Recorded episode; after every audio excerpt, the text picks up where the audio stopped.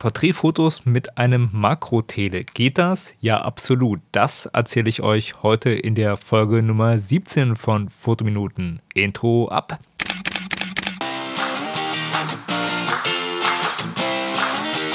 Hallo und herzlich willkommen bei Fotominuten, dem Fotografie- und Kunstmarketing-Podcast. Mein Name ist Stefan und meinen Blog findest du unter www.fotominuten.de. Aber nun viel Spaß bei der Show. Hallo erstmal. Ja, heute geht es um ein Technikthema. Es geht wieder um Objektive. Zum einen, weil ich glaube, dass das sehr gut ankommt und ich da auch oft gefragt werde. Und zum anderen, weil es so ein Thema ist, was ich mal angerissen hatte und darauf auch angesprochen wurde. Es geht darum, kann ich denn mit einem Makrotele genauso gute Porträtfotos machen wie mit einem normalen Standardobjektiv, also normalen leichten Standardtele. Ich hatte mal erzählt, dass ich vor einiger Zeit lange mit einem Makrotele gearbeitet habe im Porträtbereich. Ja, in der heutigen Folge erzähle ich euch so meine Erfahrung darüber. Aber erstmal ein paar andere Sachen vorab. Ich habe eine sehr coole DVD in der Hand gehabt und auch äh, ja, komplett durchgeguckt und bin da begeistert.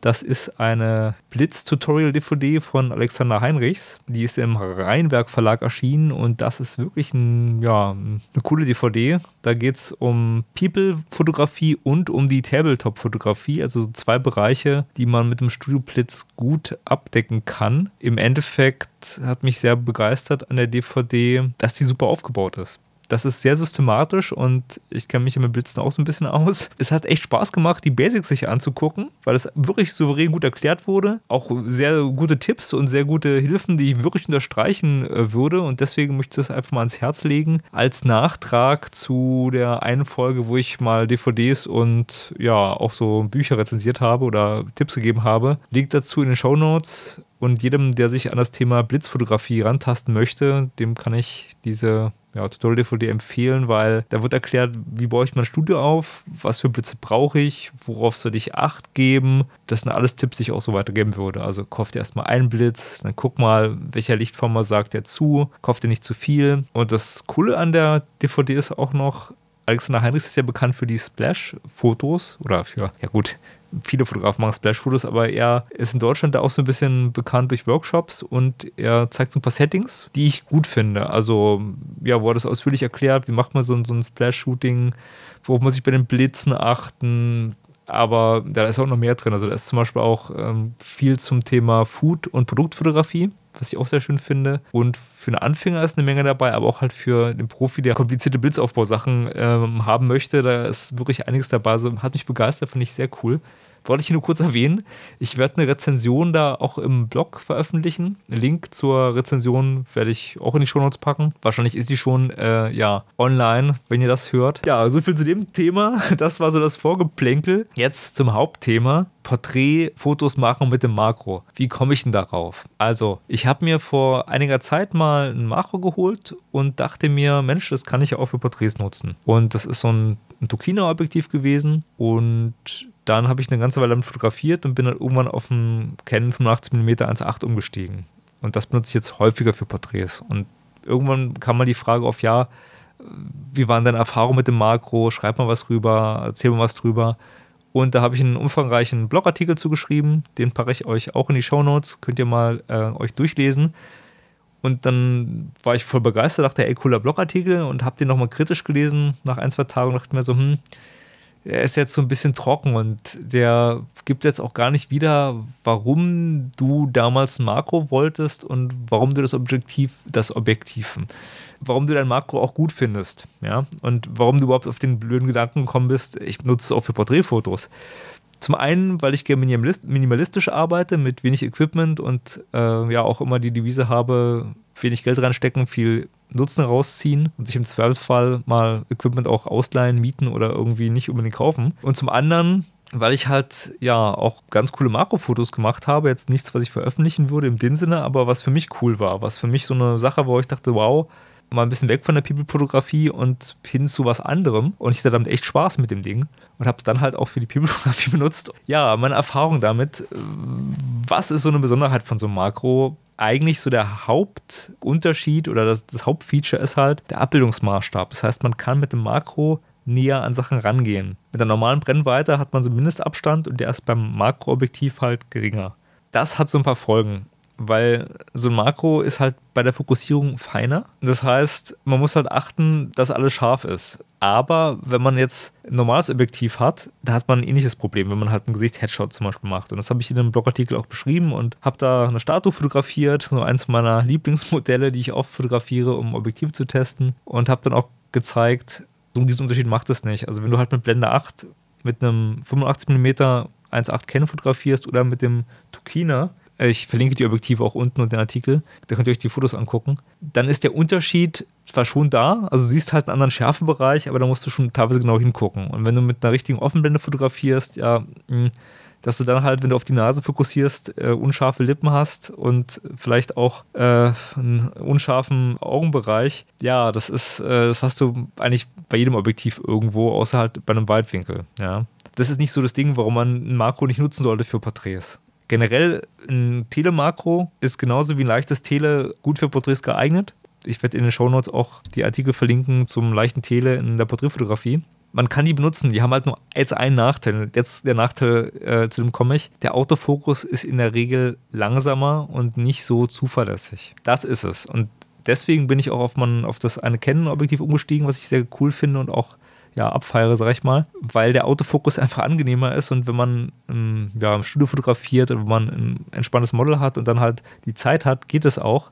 Für solche Sachen wie Event- oder Straßenfotografie ist so ein Makro völlig ungeeignet wegen dem unzulänglichen Autofokus. Jetzt manuell fokussiert oder da halt ein Händchen fährt, ja, der kann es genauso benutzen es ist halt nur so, die, die Grundidee, dass man halt mit einem Objektiv mehrere Verwendungszwecke erschlagen möchte, die spricht mich an. Das heißt, wenn ich mir ein Makro kaufe, was ich halt für gewisse Studiosachen brauche oder für gewisse ja, Produktfotografie-Sachen oder ich habe zum Beispiel Ameisen damit fotografiert. Das war so, so eine Sache, die mich gekickt hat, wo ich dachte, wow, cool. Fotos, die ist auch, glaube ich, gar nicht, die habe ich gar nicht online gestellt. Aber die haben mir halt Freude bereitet. Ja, das ist so eine Sache, deswegen habe ich dieses Makroobjektiv ursprünglich äh, mir gekauft und auch genutzt, weil ich in die Makrofotografie mir einsteigen wollte und bin halt dann experimentieren gegangen und habe dann irgendwann festgestellt, naja, so ein richtiger Ersatz für ein, für ein Standard-Tele ist es dann doch nicht, weil der Autofokus einfach zu langsam ist und das hat an manchen Punkten genervt. Hat mich einfach genervt. Und dann ist der Luxus natürlich äh, angenehmer, wenn man halt ein Objektiv hat, was normal funktioniert. Und für die Sparfüchse, die jetzt mit einem Objektiv zwei Sachen erschlagen wollen, es gibt auch die Lösung, dass man sich einfach mal Vorsatzregeln holt für ein Standardobjektiv und damit dreht man so ein bisschen an einem Abbildungsmaßstab, beziehungsweise man kann dann näher rangehen und kann, hat dann auch einen Makroeffekt und kann dann ein normales Objektiv auch für Makroaufnahmen nutzen. Das ist so eine Möglichkeit, äh, ja, wenn man halt sich kein Makro holen will. Ansonsten kann man Makro auch für Porträts nutzen, wenn man jetzt kein anderes leichtes Tele hat. Das wollte ich nur mal sagen. Also, äh, ich hab, hatte eine Menge Spaß mit dem Objektiv und wollte das gar nicht ja, so runter machen. Ich bin einfach aus Bequemlichkeit umgestiegen und auch aus ja, den Gründen, weil halt ich eine stärkere Offenblende haben wollte und ein etwas lichtstarkes Objektiv. Das waren so die, die Punkte, weil Makros meistens nicht so lichtstark sind. Das ist auch so eine Sache. Es hängt natürlich an den Objektiven. Ja, das kann man jetzt nicht verallgemeinern. Also ich beziehe mich jetzt nur auf das Tokina und auf das Canon 85mm. Makro in der Porträtfotografie kann man benutzen, kann man machen, ist eigentlich kein Thema, ist nicht so komfortabel.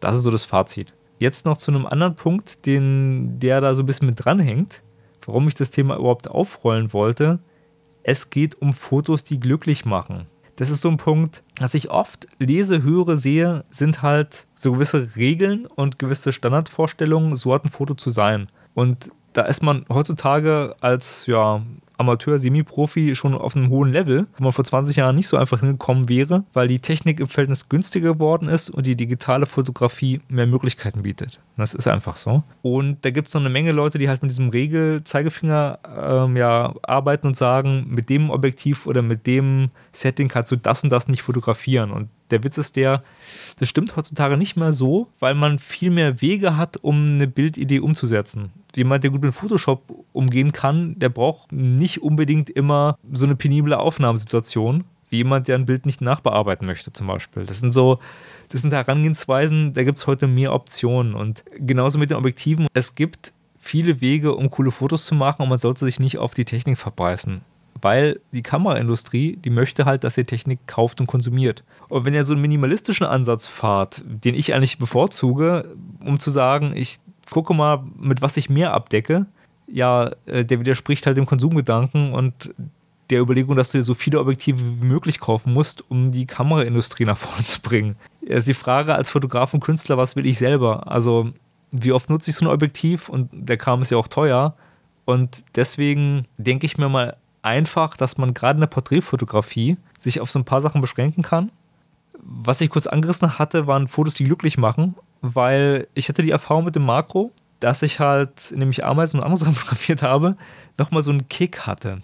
Also People-Fotograf bin ich sehr routiniert und irgendwie habe auch mal Ideen, die ich umsetzen möchte und habe aber nicht mehr so diesen, diesen Kick des Neuen, dass man sagt, so Mensch, ich, ich gucke jetzt mal in einen ganz anderen Bereich rein und, und gucken, was so geht.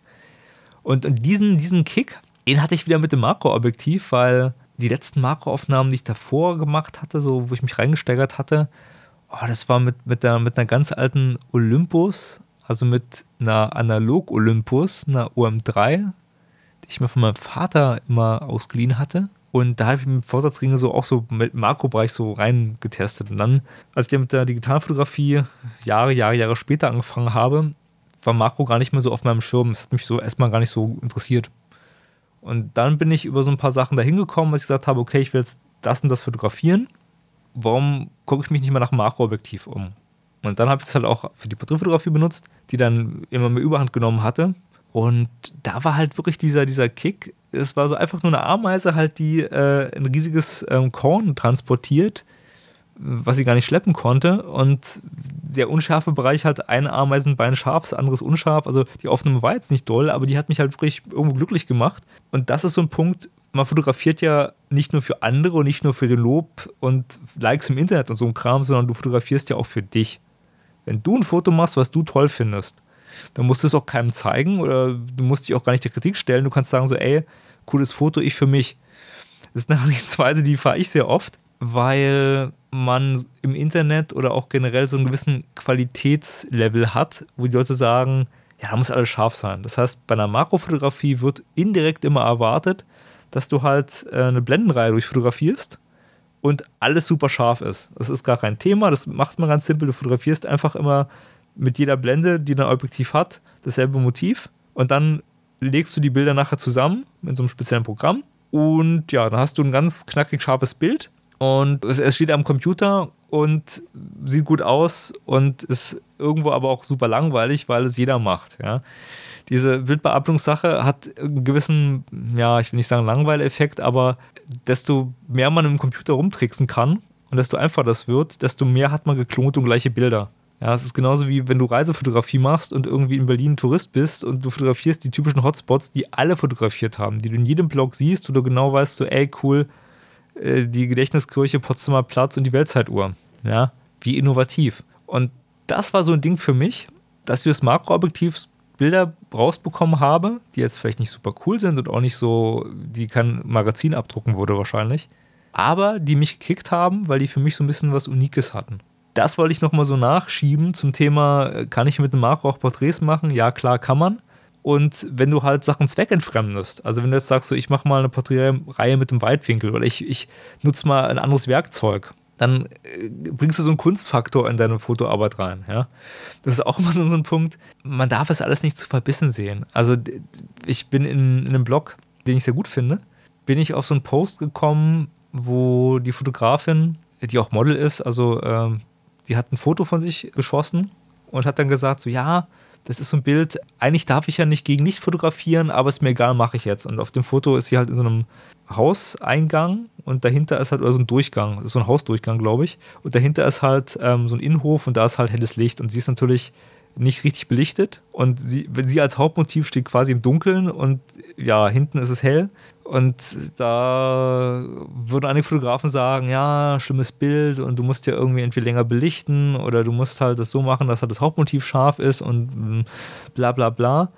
Und die hat geschrieben, nö, Bild gefällt mir so, ist mir egal. Ähm, und das ist so ein Punkt, dieser Geist fehlt so ein bisschen. Also einerseits ist er da, wenn ich mir Instagram angucke, dass da alle Leute jeden Müll posten, aber halt diese Überlegung, ich will das Bild so haben und ja, ist, ist schon gut so. Ja, es fehlt mir so ein bisschen in der Fotoszene oder in der Fotografie, die ich mir angucke, weil das alles so eine pseudomäßige, glattgebügelte Perfektion anstrebt oder vieles, was man sieht. Meine Bilder irgendwo vielleicht auch, ähm, aber nicht alle. Dieses Regelding, was da in dem Blogpost auch so beschrieben wurde, ich verlinke euch einfach mal den Artikel ähm, von dem Blog in den Show Notes, wen es interessiert. Der Blog ist auch ganz cool, also die macht sehr schöne Fashion-Fotos und es ist so, so ein Mischblog mit Lifestyle, Food und Reise und äh, ja, Fotografie ist auch ein Schwerpunkt. Jedenfalls, was mir auch aufgegangen ist, ist dieses, dieses Regelding. Und, und früher waren Fotoregeln halt irgendwo wichtiger, weil die Fotografie schwerer war. Das ist so ein, so ein Überbleibsel von der Analogzeit, dass man gesagt hat, Mensch, ihr müsst euch das so vorstellen, du hast halt deinen dein 24er Film und äh, packst in eine Kamera und fotografierst und musst gucken, dass du es richtig belichtest und dann gibst du es weg und nach zwei Wochen stellst du fest, ah, alle Fotos falsch belichtet, ja, das ganze Motiv ist schwarz. Dann, dann hast, du, hast du ein Problem gehabt, weil du konntest nicht noch gleich ein Foto neu machen und konntest nicht gleich korrigieren und mit der heutigen Digitalfotografie, da siehst du, oh, was ist scharf, was ist unscharf, was ist hell, was ist dunkel, dann mache ich noch ein Foto. Das kann man super leicht korrigieren und deswegen diese Regel, so hat es zu sein, die super Sinn macht, wenn du halt keine Kontrolle hast. Das so eine, so eine Daumenregel ist, wie man halt die Fotos hinkriegt, die man normalerweise haben möchte. Also, dass halt die Person auf dem Bild richtig belichtet ist und auch scharf ist und so weiter. Diese Regeln sind heutzutage nicht mehr so wichtig, weil du ja gleich eine Kontrolle hast. Und auch die Sache mit, ja, die Schärfe muss bei den Augen liegen, ja, bei 99 Prozent oder bei, weiß nicht, 80 Prozent oder ich will jetzt keine Zahl vorgeben, aber bei einem Großteil der Fotos ist der scharfe Bereich beim Porträt auf den Augen. Aber du kannst auch ganz tolle Fotos machen, wo du damit rumspielst. Und so diese typische Regel, das hat mal in einem Fotoforum einer bei mir runtergeschrieben, wo ich ein Bild hatte, wo der Schärfepunkt eben nicht auf den Augen lag, weil ich das ganz cool fand. Ja, bei einem Porträt ist der Schärfepunkt immer auf den Augen. Habe ich in meinem Fotobuch gelesen und so ist es so nach dem Motto. Und ja, äh, langweilig, ne? Diese Regeln machen total Sinn, wenn du halt ähm, analog fotografierst und keine Kontrolle hast. Wenn du aber das siehst und denkst, Mensch, so will ich mein Foto haben, und dann kann man auch sagen, ja, ähm, hat er mit Absicht gemacht und gut ist. Und deswegen nur Mut exponentiert mit Objektiven rum, exponentiert auch mal mit Sachen, die jetzt untypisch sind und schießt mal eine Porträtreihe mit dem Makro oder mit dem Weitwinkel. Ich meine, klar, da kommen jetzt vielleicht nicht die tollen Ergebnisse raus, aber halt dieses Fotos die glücklich machen oder dass du unique Fotos hast, die du so vorher nicht geschossen hättest und auch mal so einen anderen Blick bekommst. Ja, das, das ist halt auch wichtig und das sollte man auch mitnehmen. Und im Endeffekt, ein Resümee bei dem Makroartikel, da ist nicht so ein großer Unterschied. Der Autofokus ist ein bisschen anders. Du musst halt ein bisschen feiner mit dem Scharfbereich arbeiten. Das ist, kann auch sein, aber sonst ist das halt ein leichtes Tele, wenn du ein Telemakro hast und das kannst du auch genauso benutzen. Also lasst euch da keinen Kram einreden. So viel zu den Objektivfragen. Nochmal so ein Nachtrag. Ich hoffe, ich habe mich jetzt nicht um Kopf und Kragen geredet, weil ich äh, so ein bisschen abgeschweift bin. Äh, ich wollte das nur noch mal loswerden, weil ich auch vom Objektivkaufaspekt halt das spannend finde, weil die Dinge einfach auch teuer sind. Ja, also ich meine, als Anfänger, was für Objektive muss ich mir da kaufen? Äh, spontan würde ich sagen, gar keins, aber kauft dir eine Festbrennweite, also dieses 50 mm empfehle ich halt uneingeschränkt. 50 mm äh, 1.8, das sind äh, günstige Objektive oder relativ günstig, je nach Kamera. Und äh, ja, kann ich uneingeschränkt weiterempfehlen, weil da hat man eine Festbrennweite und kann erstmal damit spielen. Das ist ein tolles Ding. Ich habe darüber auch einen Blogartikel geschrieben, den verlinke ich auch einfach mal. Wahrscheinlich habe ich den schon x-mal verlinkt in anderen Podcast-Folgen, aber wer da nachlesen möchte, der kann das machen. Und sonst ist es halt so, wenn du halt optimieren möchtest und ein Objektiv für zwei Nutzungen haben willst, wie ich will Makrofotos machen und ich will Porträtfotos machen, eins leidet. Das ist ganz knall, knallhart, eins leidet. Entweder hast du ein Makroobjektiv, was halt die Nachteile hat, aber auch die Vorteile, wenn du halt cool Makrofotos damit machen kannst. Und dann ist es schwächer in der Porträtfotografie. Oder du kaufst dir halt ein Standardobjektiv, was für die, also ein leichtes Standardtele, was für die Porträtfotografie gut ist. Nutzt dann halt so einen Vorsatzring und dann hast du halt bei Makro so ein paar Einbußen, sag ich mal, aber du kannst es auch verwenden. Das sind so die beiden Optionen, da muss man sich halt entscheiden. Bei mir war die Entscheidung dann ja Makroobjektiv damals. Bereue ich auch nicht und habe damit auch coole Fotos gemacht. Hoffe, euch konnte das beim Thema Objektivkauf so ein bisschen weiterhelfen. Damit wären wir auch schon am Ende. Ich bin der Stefan und ich bin raus. Die Podcast-Folge von Fotominuten ist nun zu Ende. Wenn ihr mehr über Fotografie und Kunstmarketing erfahren wollt, dann besucht doch meine Homepage Unter www.fotominuten.de findet ihr nicht nur die Shownotes zur Sendung, sondern auch viele weitere Informationen. Dort könnt ihr auch Kontakt zu mir aufnehmen. Über Feedback zur Sendung freue ich mich immer gerne. Also schaut mal vorbei und schreibt mir einen Kommentar. Mein Name ist Stefan und ich sage vielen Dank fürs Zuhören und bye bye.